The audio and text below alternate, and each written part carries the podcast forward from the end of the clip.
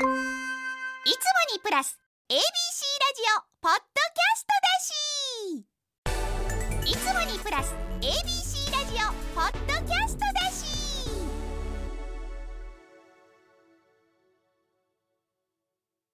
なえさんこれ知ってる？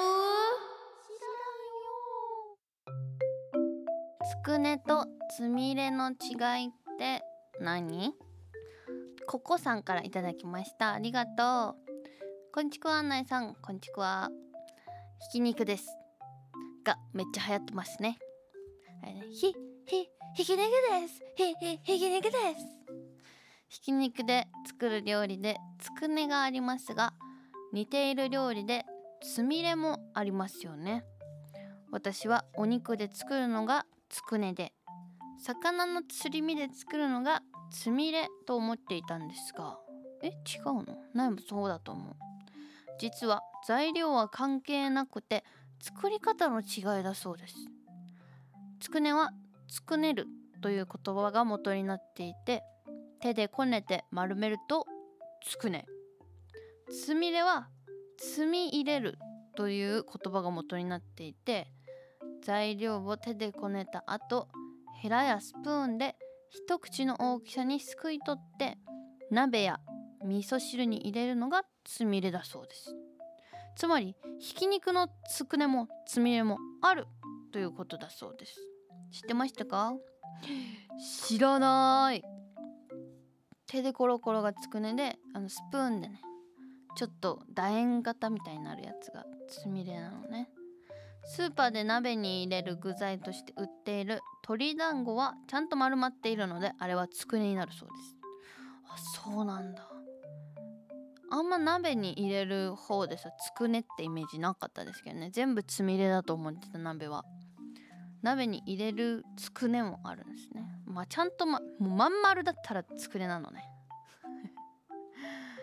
はい。ということでなえさんからの恩返し豆知識。お鍋カニしゃぶしゃぶしたくなってくる時期なんじゃないですか？皆さん。もう11月1日11月入って寒いね。カニしゃぶしゃぶ。みんなカニしゃぶしゃぶする時ってお父さんお母さんが買ってくれたと思うんだけど冷凍のものが多いんじゃないですか？やっぱカニしゃぶしゃぶ。アマゾンとかネット通販で頼むイメージなんですけどもう本当にダメ。築地に行ってください。みんな築地に行ってください。ネット通販のねカニも美味しいんだけどちょっとひょろっとしてるんだよね。まあ物によると思いますけどそれは。苗のイメージ的に個人的なイメージちょっとひょろっとしてるイメージなんだけどマジ築地の冷凍のカニ80009000で4人前ぐらいもうぎっしり入って超太いのめっちゃ売ってるから築地連れてってもらってください。OK もう冷凍でね80009000で買えるから、まあ、ちょっと高いけどお父さんお母さんにねお願いしていっぱい入ってるしぜひカニしゃぶしゃぶ築地で楽しんでみてください。さあ。ということでココさんにはクリアファイルをプレゼントします。ありがとう。ナイさんこれ知ってるのコーナーではナイに知ってほしい情報を大募集。学校で流行っていることや今のトレンド新常識などなどじゃんじゃん送ってください。ナイナノの。ブカビナ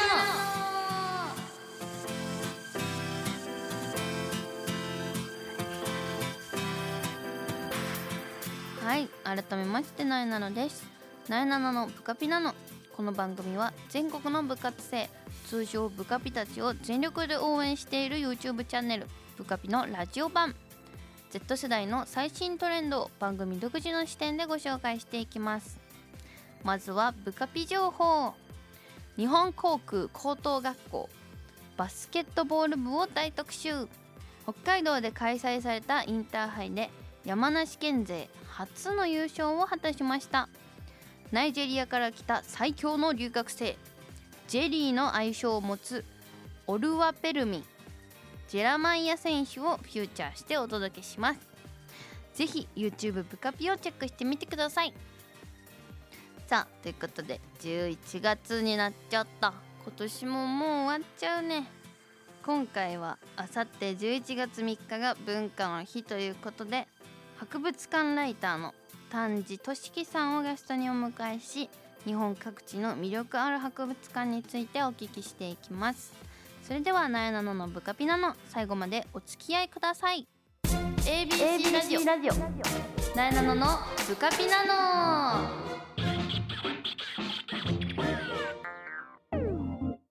魅力的な博物館がたくさんあるよ。博物館特集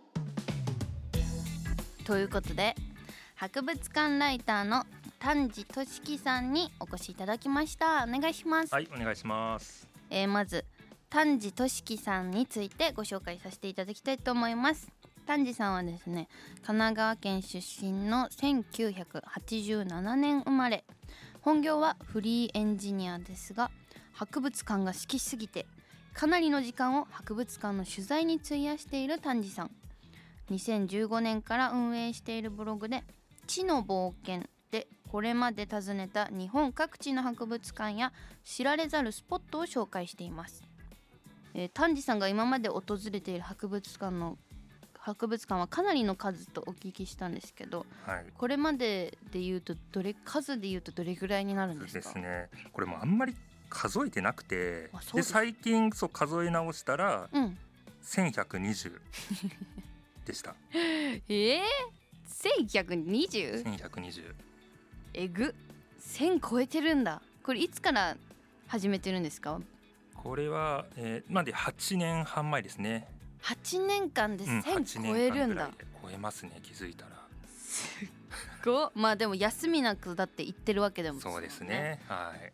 そんなにそもそも博物館ってあるんですか？もう何千もあります。日本の中でですか？日本の中で、いわゆるそのまあなんとか国立博物館のそういう大きいところから、うんうんうん。あの本当ちっちゃいところで言うと例えば旅館の中にほあの老舗旅館だとうん。ちっちゃい資料館みたいなのあったりするんですよ。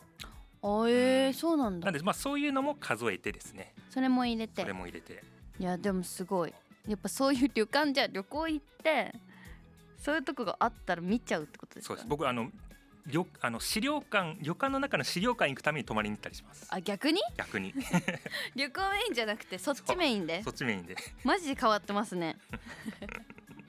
変だの？そうなんだ、うん。でも好きだとそうなるんですね。そうなっちゃうんですよ好きだと。そこまで好きになった初めのきっかけって何なんですか？これはですね、うん。あの愛知県にうん。あの横井正一市り記念館っていうのがあったんですけど、はい。横井正一さんってご存知ないですかね？歴史の人物ですか？歴史人物。あの太平洋戦争終わった後に、うん。まだ戦争が終わってないと思って、うん。28年間ずっとグアム島に残り続けた方がいるんですよ。かっこいい。でもうあの地面に穴掘ってええ。でもうカエルとかカタツムリとかを捕まえながら28年間生き抜いてその後ええ帰国したので、帰国したんだ。そう。で帰国した時は結構ニュースになったようなので、うん。自分の親とかの年代だったら結構知ってるんですけど、だからまあ6070歳ぐらいの方だったら結構知ってると思うんですけど、はいはい。自分も行くまで知らなくて、ほうほう。うん、でここはですねその自宅を記念館にしてたんですよ。彼の？その横井さんの。で横井さんの？横井さんはもう亡くなられてて、はい。奥さんが一人でその自宅の一室を記念館にしてずっとやっていて。面白だから玄関のチャイムをして入るんですよ。博物館な博のに？物館なのに。ええ他人の家のチャイムをして そのすいませんみたいな。そうすいませんみたいな。でそのまあ自分からしたらまあやっぱおばあちゃんぐらいの年齢なので、うん。もうその他人のおばあちゃんと他人の自宅でこう横井さんの話を聞くってなんかすごいなって思って、めちゃくちゃですね。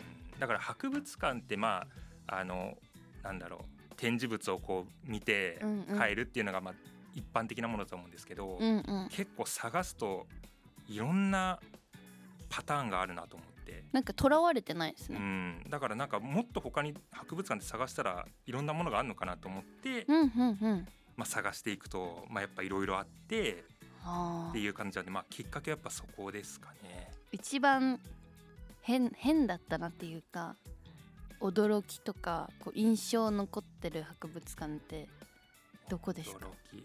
えーっとですね面白いとこだと、うん。まあ、館長さんがめちゃくちゃユニークで奈良県にはい。奈良町糞虫館っていうはい。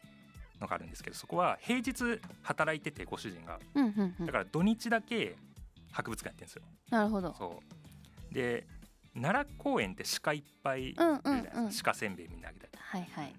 で奈良ってあの辺って1300頭ぐらい全部いるらしいんですけど。結構いますね。で1日に1トンぐらいうんちするそうなんですよ。奈良公園の鹿って全部。合わせたら。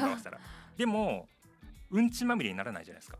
奈良公園、うん確かに。行った時全然気にならなかった。でそれなんでかっていうと糞虫っていう虫がそのうんちを分解してはあ土に帰る手助けをしてくれてるからっていうのもあってはい。奈良公園って糞虫の聖地らしいんですね。はい。虫さんもいっぱいいる虫さんもいっぱいいる。そのな鹿のうんちがいっぱいあるからうんうんうん。で糞虫大好きな館長さんが、うん。その45歳になって、うん。その会社のライフプラン研修っていうのを受けて、うん。これから先の人生どうしようって考えた時に、うん。好きな糞虫で博物館を作ろうと思って作ったっていう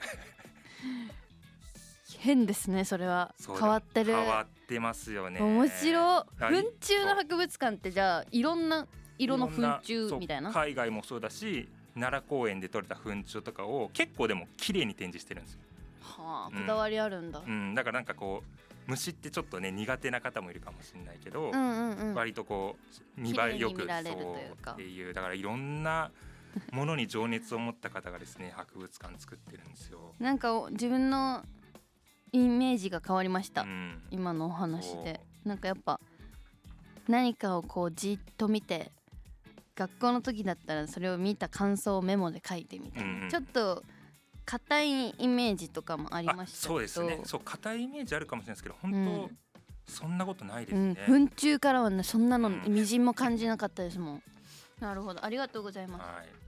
えーそして2015年からブログの「地の冒険」で訪れた場所を紹介していますが、はいえー丹治さんのブログを見てメディアから出演依頼が来るようになりそれが縁となって2021年に初となる著書「世にも奇妙な博物館未知と出会う55スポット」を出版本出してらっしゃるんですね。そうなんですよ。そしてそして先月には世にも至宝な博物館これちょうどね収録日に今日ね発売されたらしくて、えー皆さん今の話聞いてねめっちゃ自分もだけど博物館のイメージ絶対変わったと思うので調べてみてください、えー今回はどんなテーマでこの本はまとめられてるんですか？はですね展示物がまあ珍しかったりとか、まあ、さっきその奈良町糞虫館の話をしましたけどやっぱ館長さんがやっぱユニークな方が多いんですよ。個人のとこへー。だからそういう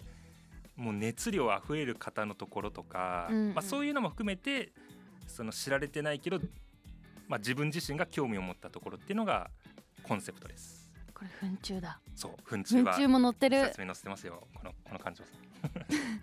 確かにあのふあのね糞虫博物館の館長さんの写真載ってるんですけど糞虫 T シャツにあのサロペット着ててもうもうすでに癖。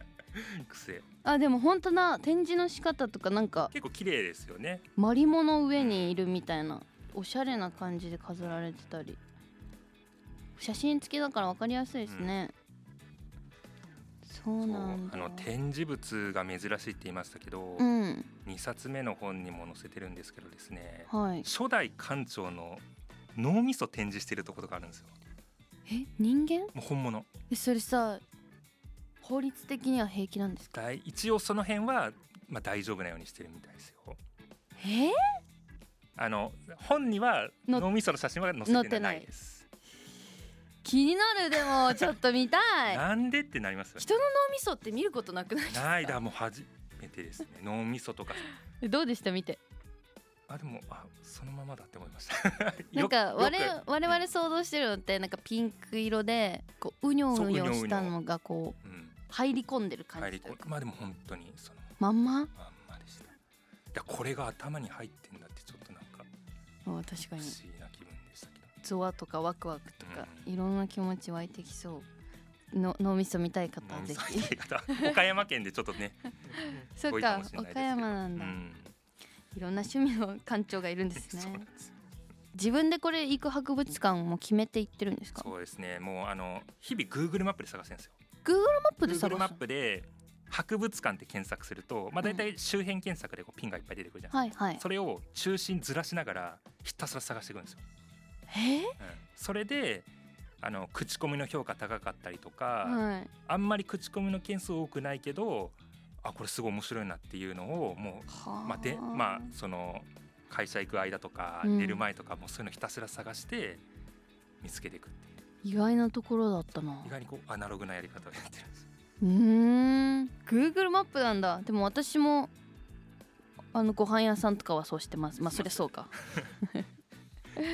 そっか、えーということでちょっと無茶ぶりなんですけどここからは、えーこの番組10代や20代の Z 世代のリスナーの方が多いんですけれども Z 世代におすすめの博物館を3つ、はい。ぜひ教えてください。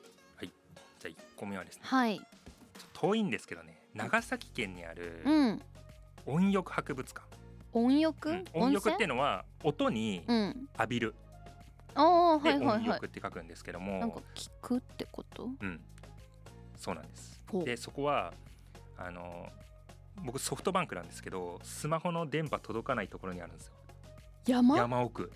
まあや長崎県の西園木半島っていう半島の真ん中ぐらいにあるうんんですけど、うんうん昔の小学校の校舎を利用した博物館ではあ。レコード。はいはい。レコードが16万枚。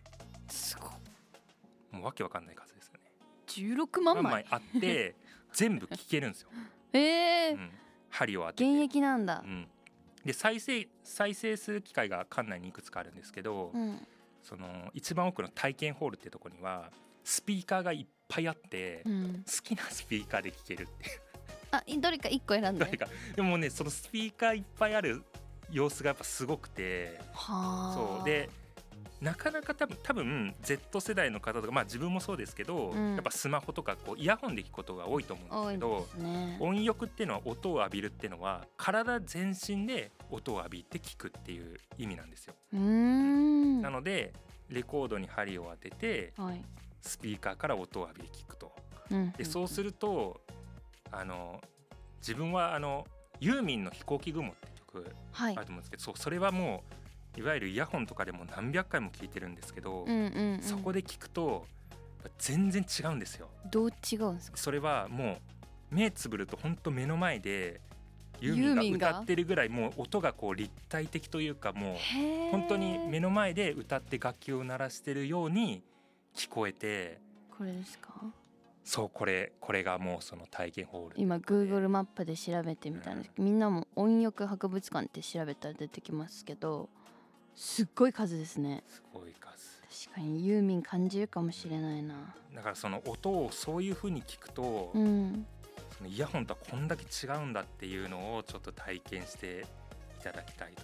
確かに。Z 世代は普段イヤホン慣れしてるから逆の驚きがあるかもしれない、しかもこの山奥の廃校の建物を利用したっていう、まあ、と特別な場所なんで。マジで超山の中ですね、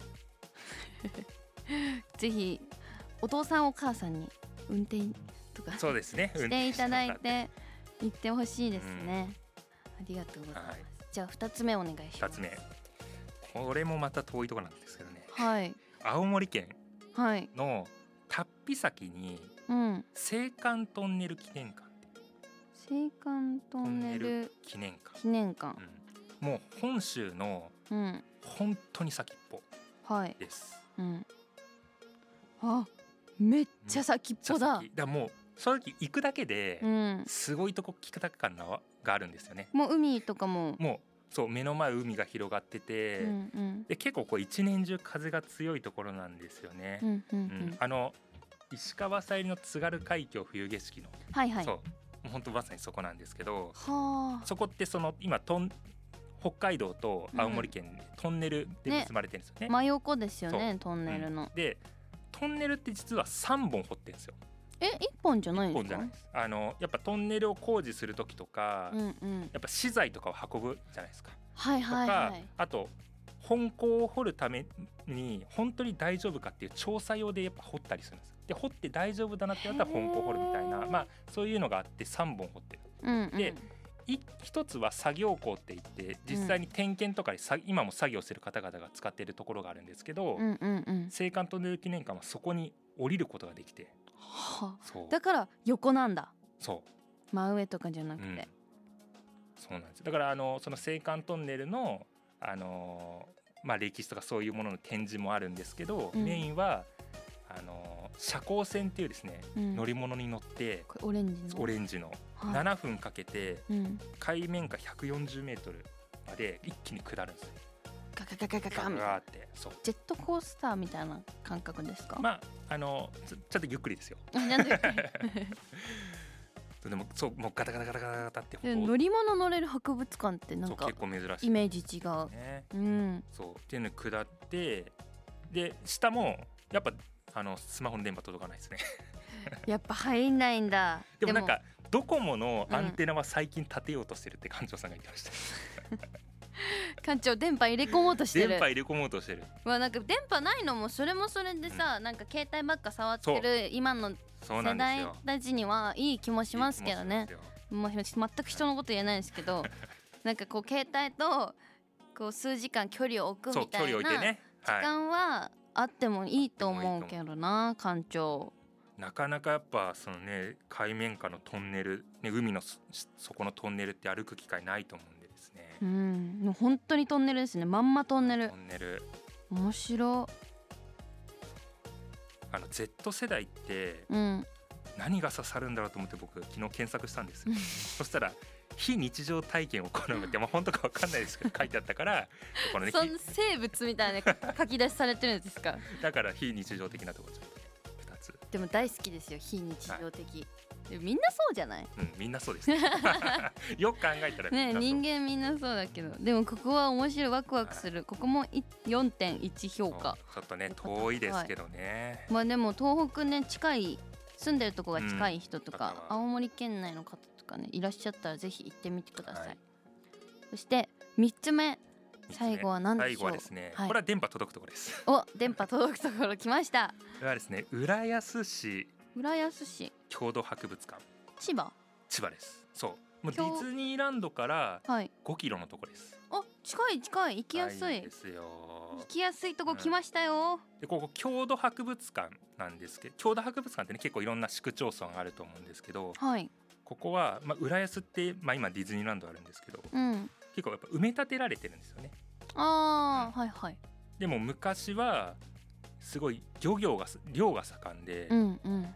貝が湧くほど取れたって言われるぐらいあそう？千葉県？千葉県。あんまイメージないな。そう。でまあそういう展示もあるんですけど、うん。メインはですね屋外展示場があってほそこに、えー、と昔の街並みがリアルに再現されてるこれもそう、まえ街じゃん。検索してこれもそうもう写真見ていただければ検索えっとね、浦安市郷土博物館。Google マップで出ますけど、本当に昔の実際に古い建物をもうそのまま移築して持ってきたりしてるものもいくつかあったりとかして。面白そう。で駄菓子屋さんが中にあったりとかそう昔のタバココ屋さんとか。すっげえ、タイムスリップしたみたいだそうなんですよおもろ。結構やっぱだから写真とかもすごいいいと思います。そこもあの撮れるんでね、ねなんかレトロな格好をしていって写真とか撮ったらう。ん、ここも撮影できるの？ここも撮影できます。なんかおばあちゃんち、そうおばあちゃん家みたいな畳のうん部屋でうんとか、でも私たち世代は絶対体験したことない時代だこれは。あ今はその郷土博物館の周りもね結構住宅街だったりするんですけどその中に突然こういう 街並みが広がる現れるんだ。現れる、ここは私めっちゃ好きかも、うん、やっぱレトロはやあレトロも流行ってるって書いレトロてありました。はやそう。どうだろう。でもレトロは結構あの Z 世代じゃなくても、うん、まあずっと回30代とか。回ってくものですもんね,、そうですね、うん、こ確かにここも面白そうだなここは？こはね割と行きやすいところではある。4.4 4.4えしかもさ口コミ564件で4.4なんだけどめっちゃ高評価じゃないですか。しかも無料ですからねここは、えー。うん、と無料なので、うん。普通にその近くの子供たちの遊び場にもなってる。あ本当だ。これで無料はすごい、ぜひ子供と来てほしい。歴史を知りながら楽しめますって書いてある。皆さんぜひね弟妹とかいる人とかもね連れてみんなで行ったら楽しいかもしれない。すごいめちゃくちゃいいところを3つありがとうございます、ということで、えー以上丹治さんに Z 世代におすすめの博物館を3つ紹介していただきました。みんな行ってみてね。さあそろそろお時間が来てしまいましたので最後に、えーこれからの丹治さんの夢や野望ぜひお聞かせください、あのまあさっき1120箇所行ったとは言ってるんですけど、うん。で Google マップで探してるって言ってたじゃないですか。はい。今ピン打ってるんですけど、うん。ままだ1100箇所ぐらいピンがあるんですよ。逆に行ってないと行っころが？てないとこが。だからそこを全部行くっていう。どんぐらいかかるかわかんないですけどね。一旦国内の博物館制覇しようってことですか？でも国内は本当何千なので、うんもっともっとあるのか。もっともっとそうなんですよ。でもその中でもまあ行きたいところは行き切りたいっていうの Google 部門。と Google そう。でもう年寄りになったら、うん。あのちっちゃいなんか飲み屋やって あのこういうのが好きな人とかをなんか集まるる場所できたらいいなっていうのがもう最後の夢でございます。なんか博物館やってもいいんじゃないですか？それは違うよくそう博物館の博物館面白そうですねみたいな言われるんですよ。博物館の博物館。確かに確かに。でもなんか、うん、できたらなとは思ってるんですようね、んやってほしい、うん。博物館マニアが作る博物館。絶対いいと思います。でそこでなんかお酒も飲めるみおたいな。酒も飲めるみたい。な、めっちゃいいじゃん。うん、頑張ってください。頑張ります。ということで、えーこれからもお体に気をつけて、えー知られる 知られざるスポットを、えー巡りに行ってください。丹治さんの最新情報は公式ツイッターそしてブログ「地の冒険」でチェックしてください。ここまでは博物館ライターの丹治俊樹さんにお話を聞きました。ありがとうございました、のブカピナノここで番組からお知らせですなえなののブカピナノでは皆さんからのメッセージを大募集。なえに聞いてほしいちょっとしたお話や悩み相談番組の感想もお待ちしております。メールアドレスはなえなの at abc1008.com なえなの at abc1008.com までたくさんのメッセージを待っております。そしてこの番組は放送から1ヶ月間 Spotify や Podcast でも配信中です。ラジコのタイムフリーとともにこちらもチェックしてみてください。そしてそしてブカビの YouTube チャンネルもチャンネル登録高評価よろしくお願いします。詳しくはブカピの Twitter、Instagram をチェックしてね。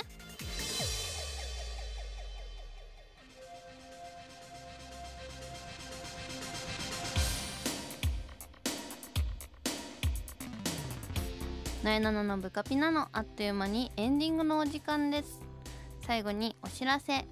11月12日日曜日に万博記念公園自然文化園内で開催される ABC ラジオ祭り2023に出演します。なえなののブカピナの公開収録を行いますよ。